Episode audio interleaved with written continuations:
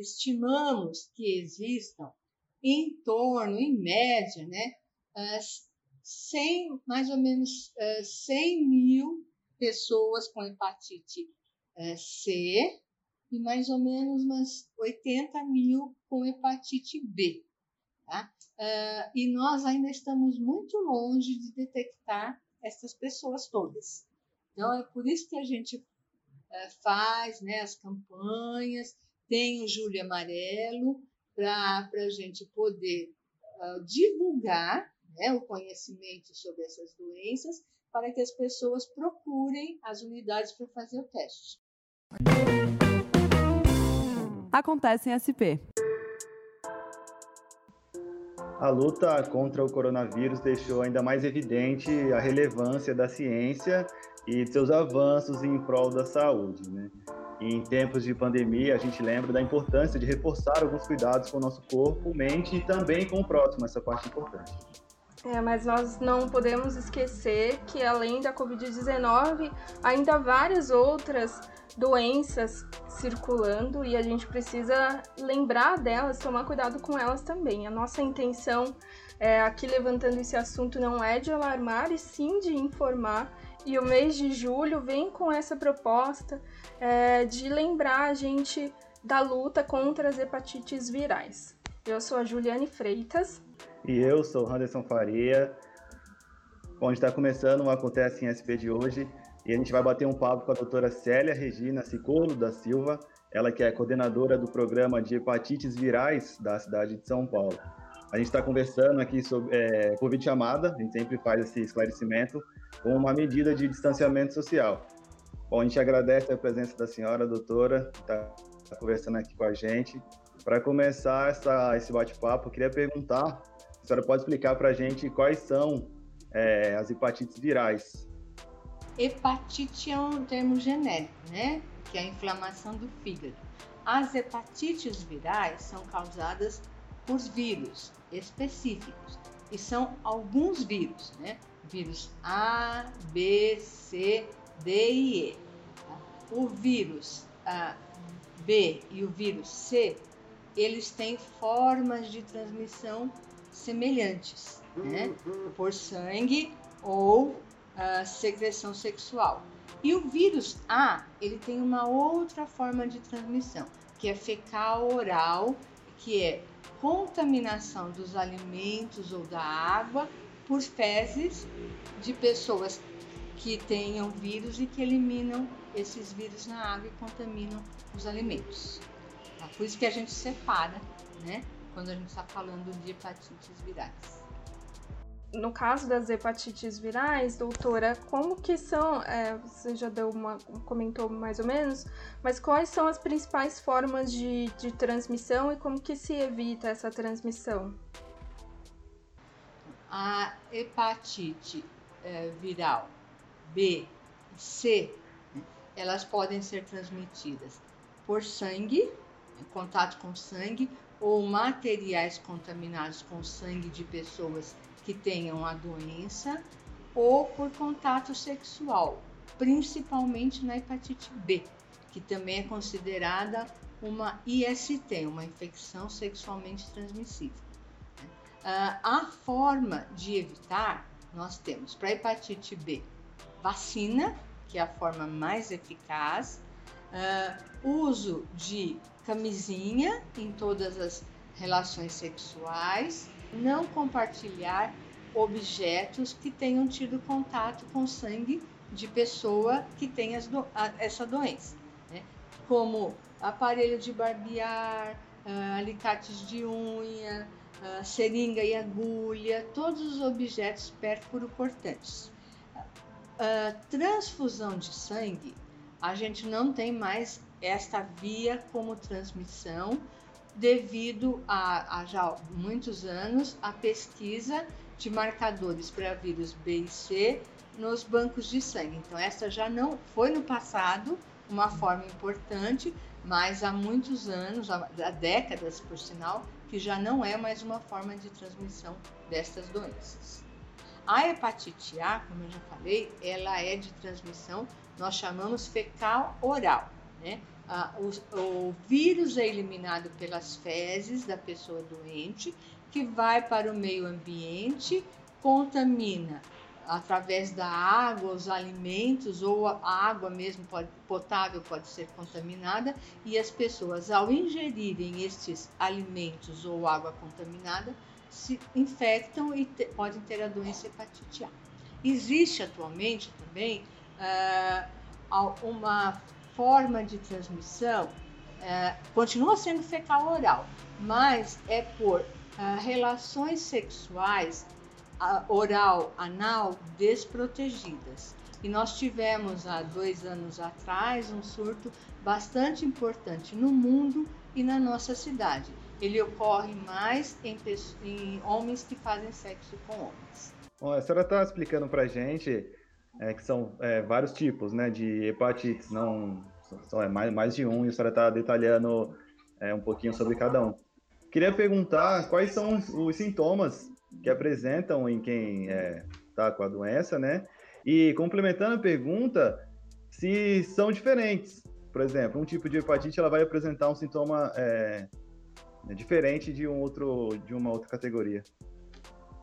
É, quando a gente fala hepatite, é uma, a inflamação do fígado e vai o, a inflamação do fígado qualquer que seja ou por vírus, ou por bactéria, ou por medicamento, todos vão ter o mesmo mesma apresentação, que chama atenção. O que, que é?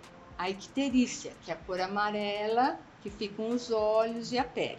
Tá? Então, para qualquer hepatite, independente da etiologia, e não tem diferença de sintomas. E, principalmente nas hepatites B e C, a maior parte das pessoas que fazem infecção não apresentam este sinal nem sintomas. Então, este é um ponto bastante importante. Tá? Ah, nós não, se nós formos esperar a pessoas com icterícia para fazer o diagnóstico de hepatite B ou C ou A, nós não vamos fazer o diagnóstico na grande maioria, e mais de 80 a 90% das pessoas porque a maior parte das pessoas fazem infecção, não apresentam icterícia. Quem apresenta icterícia é uma, uma porcentagem muito pequena né, das pessoas. Pode apresentar uh, uh, sintomas parecidos com uma gripe, né, dor no corpo, moleza, um pouquinho de febre, mas nada específico.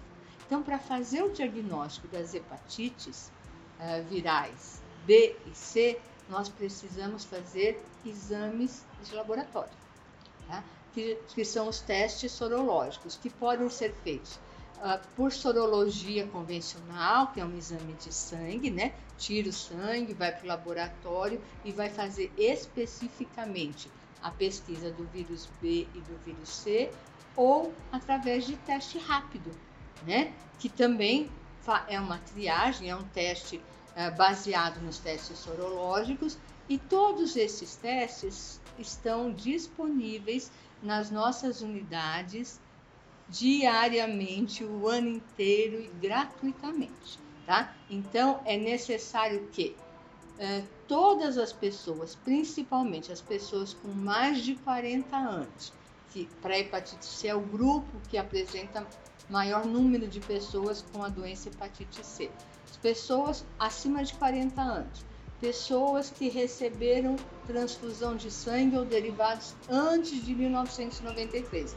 Eu falei para vocês que já há muitos anos, né, décadas, nós temos esta pesquisa em banco de sangue. Então, quem recebeu antes de 1993, quem usa ou usou drogas, pessoas que têm relações sexuais uh, sem preservativo. Então, essas pessoas prioritariamente devem procurar as unidades básicas para fazer a pesquisa uh, de hepatite B e C, tá? porque a maioria não tem sintomas e nunca apresentou. É, aí é, surge uma, uma curiosidade aqui, que até muitas pessoas não apresentam sintomas, é, mas nessas pessoas que apresentam sintomas são sintomas graves, pode ser uma doença é, fatal? Quais são as consequências aí desse, dessa falta de diagnóstico é, na prática? Na fase aguda da doença, é, nas pessoas que apresentam icterícia, nós podemos ter uma forma grave, né, que chama hepatite fulminante, que leva à morte. Né? Mas a hepatite fulminante pode ser causada pelas hepatite, pelos uh, vírus, né, pelas hepatites virais, medicamento, várias outras etiologias podem levar a hepatite fulminante. E as hepatites virais também, mas é uma porcentagem muito pequena, tá? nas pessoas na fase aguda ictérica.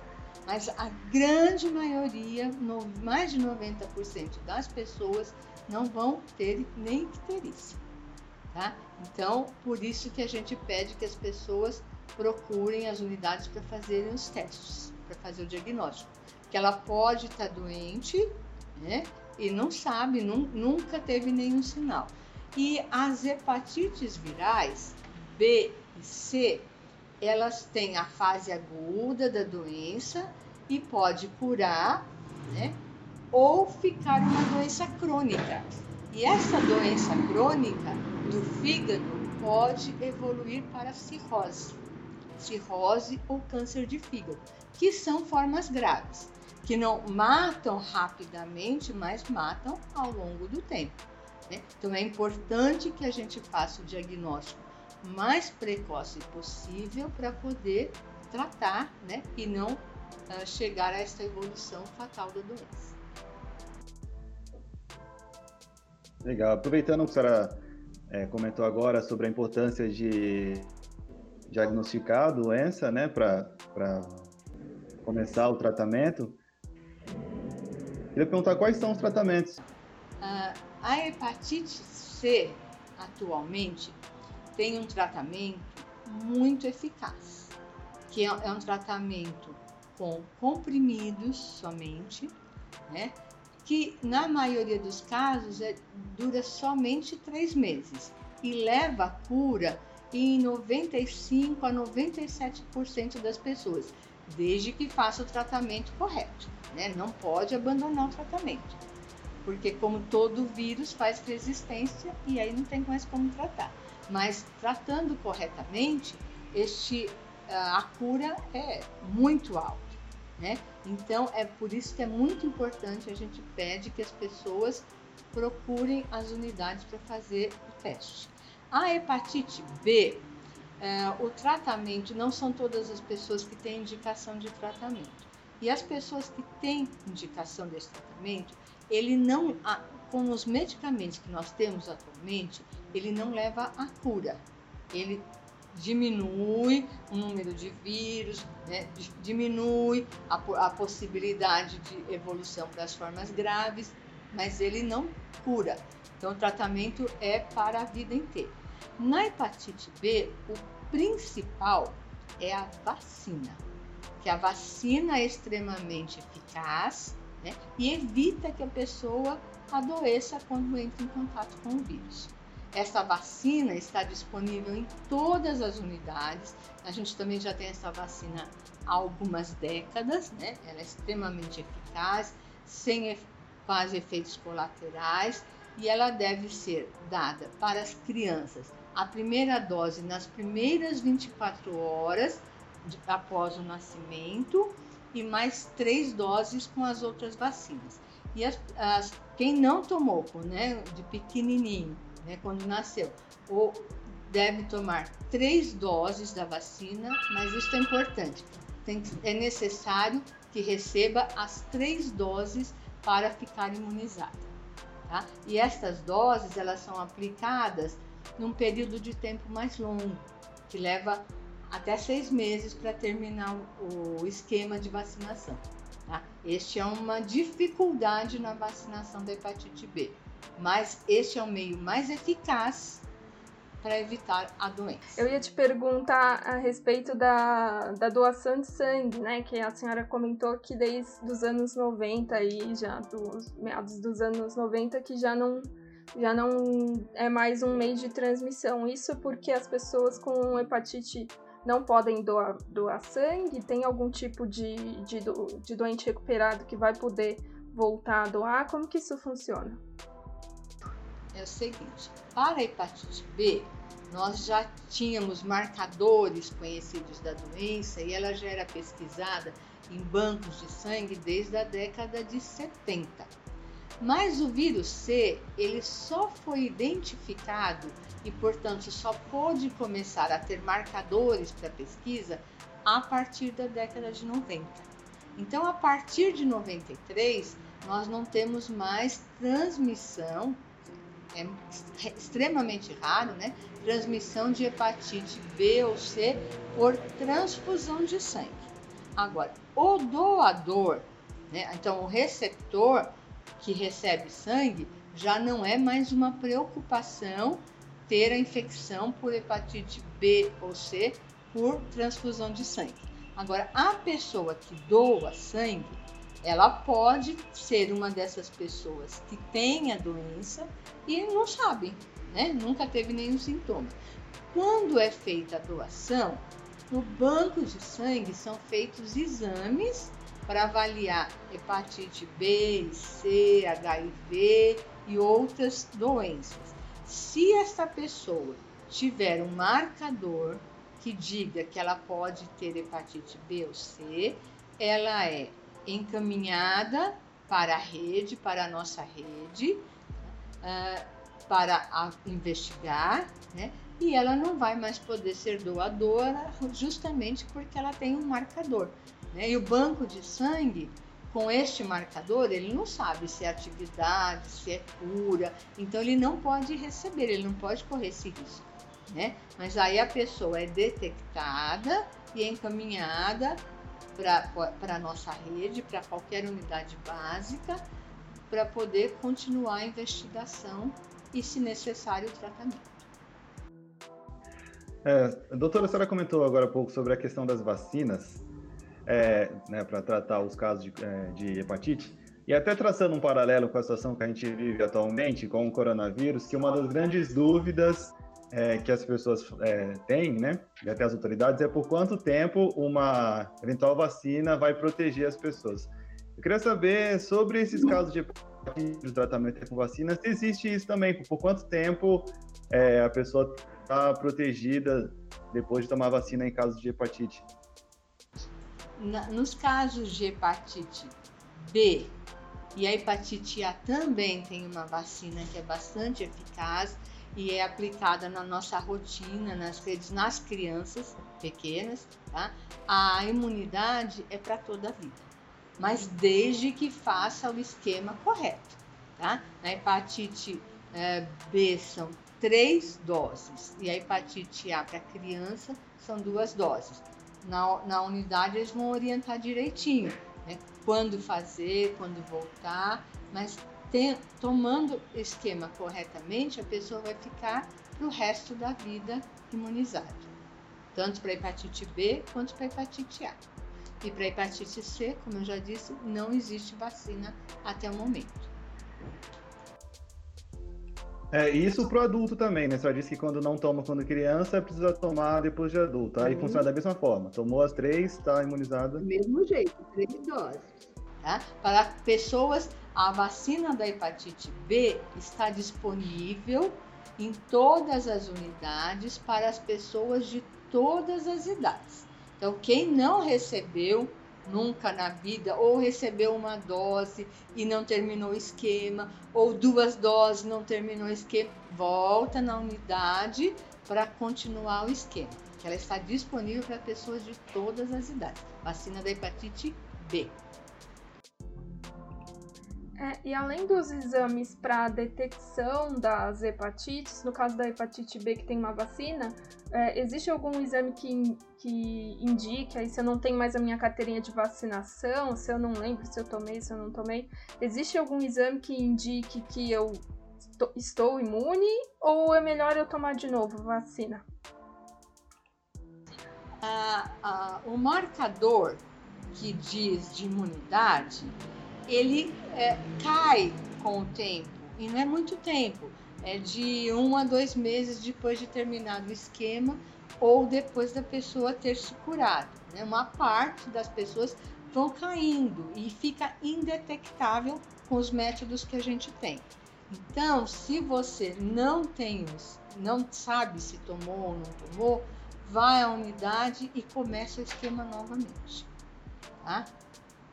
Que é o mais, que é o correto, porque uh, dando esse marcador negativo não quer dizer que a pessoa não tem imunidade, né? Então não dá para a gente saber. Então, é, em vez de ficar fazendo esses exames, levando muito tempo, aí a vacina não vai trazer nenhum problema uma dose a mais.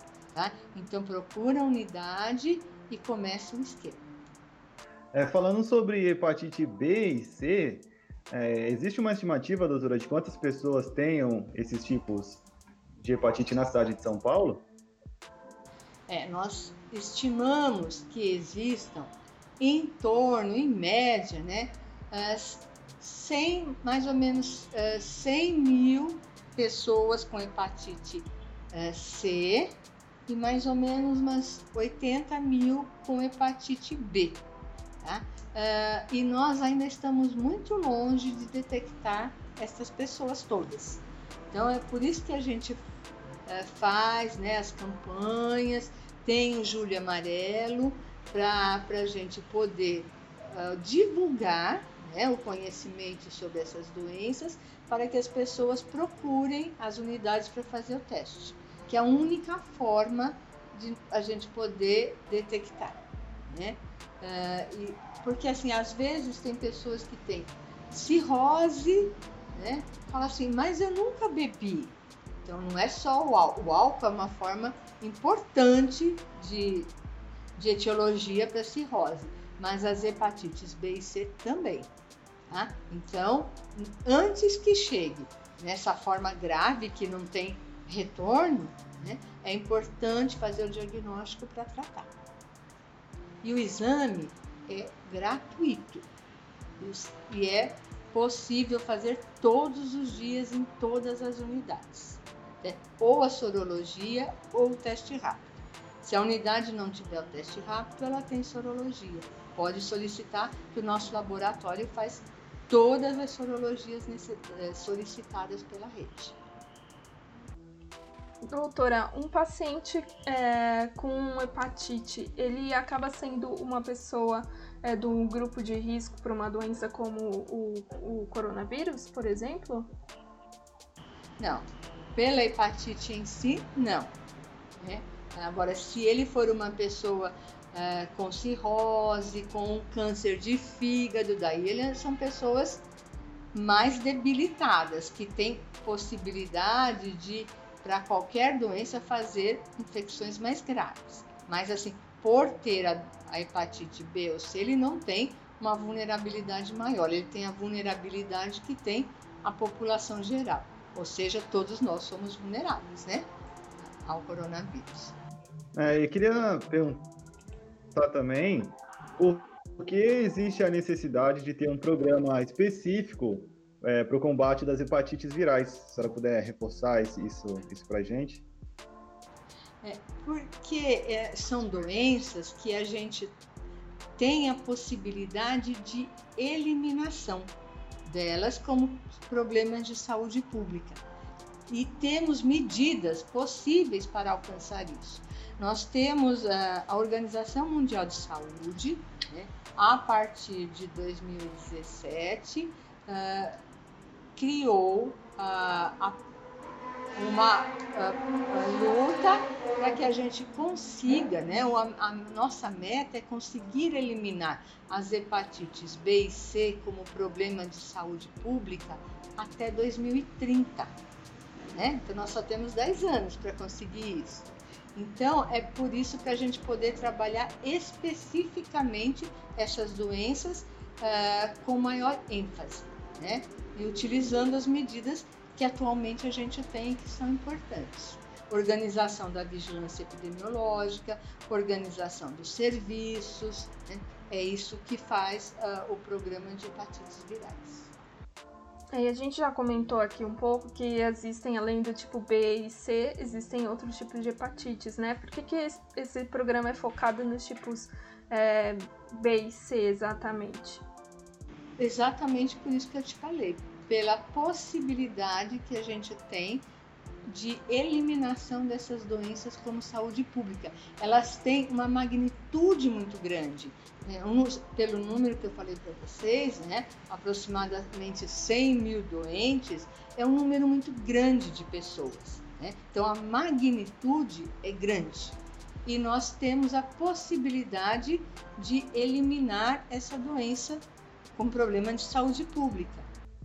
É, a senhora comentou já no decorrer do programa algumas medidas né, que estão aí à disposição, à disposição da população, mas é, queria perguntar se a senhora pudesse condensar numa, numa resposta quais são as, é, as alternativas que a cidade de São Paulo oferece no combate às hepatites.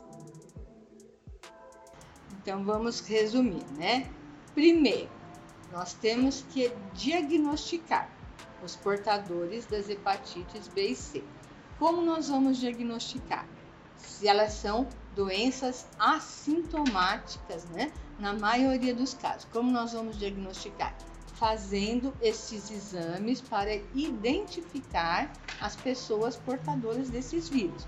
Esses exames são ou sorologia convencional ou teste rápido, que estão disponíveis nas nossas unidades.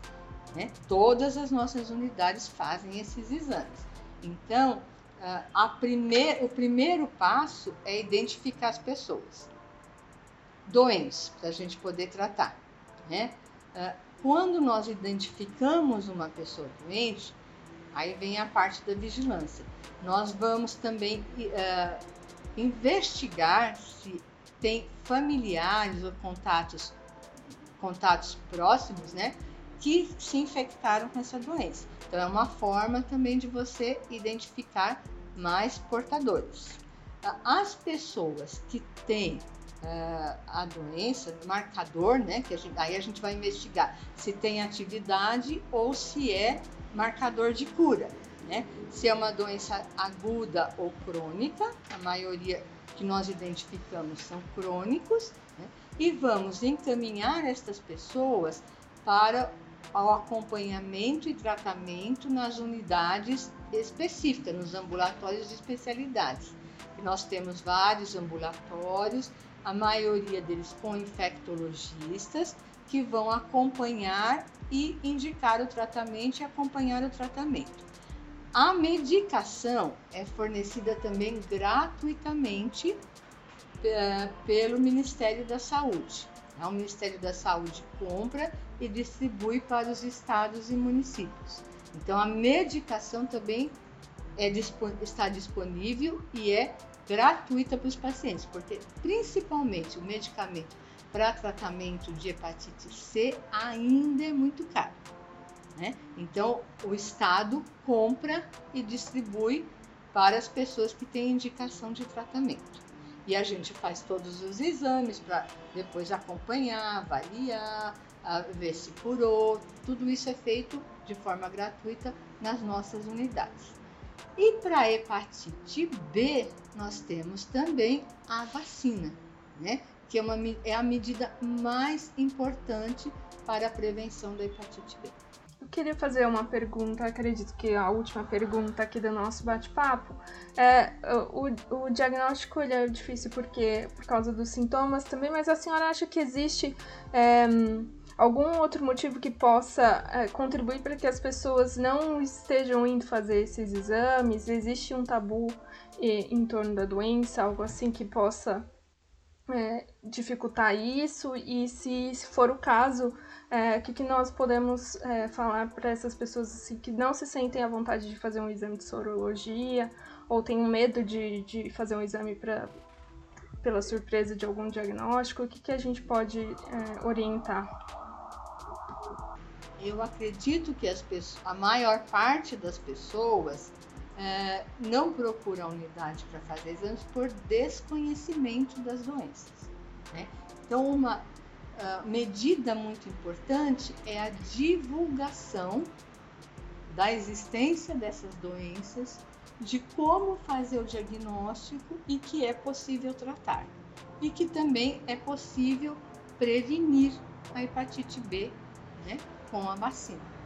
Tá? E quem já tem a doença, nós vamos acompanhar, né, tanto na hepatite B ou C, vamos tratar, que é outra forma de você uh, eliminar, porque se você não tem mais pessoas doentes, você não tem mais fonte para infectar outras pessoas. Perfeito, te agradeço, doutora, por todos os esclarecimentos aqui. Quem quiser saber mais, pode procurar lá no nosso site uh, da prefeitura, né, o capital.sp.gov.br. Muito obrigada pela sua participação aqui também uh, de todo mundo que ouviu e assistiu. Eu que agradeço a oportunidade de poder estar tá divulgando né, de, uh, esse tema que para nós é bastante importante. Legal. Bom, a gente mais, é, mais uma vez agradece todo mundo que ouviu até aqui. Foi bem interessante esse bate-papo, bem esclarecedor. E reforçando o convite para vocês escutarem também os episódios anteriores do Acontece em SP. E além dele, a gente tem também o um podcast Aproveite São Paulo, que traz informações bem rápidas sobre serviços que estão sendo disponibilizados na cidade, que estão acontecendo na cidade. Então fica aí o convite para todo mundo. Até a próxima.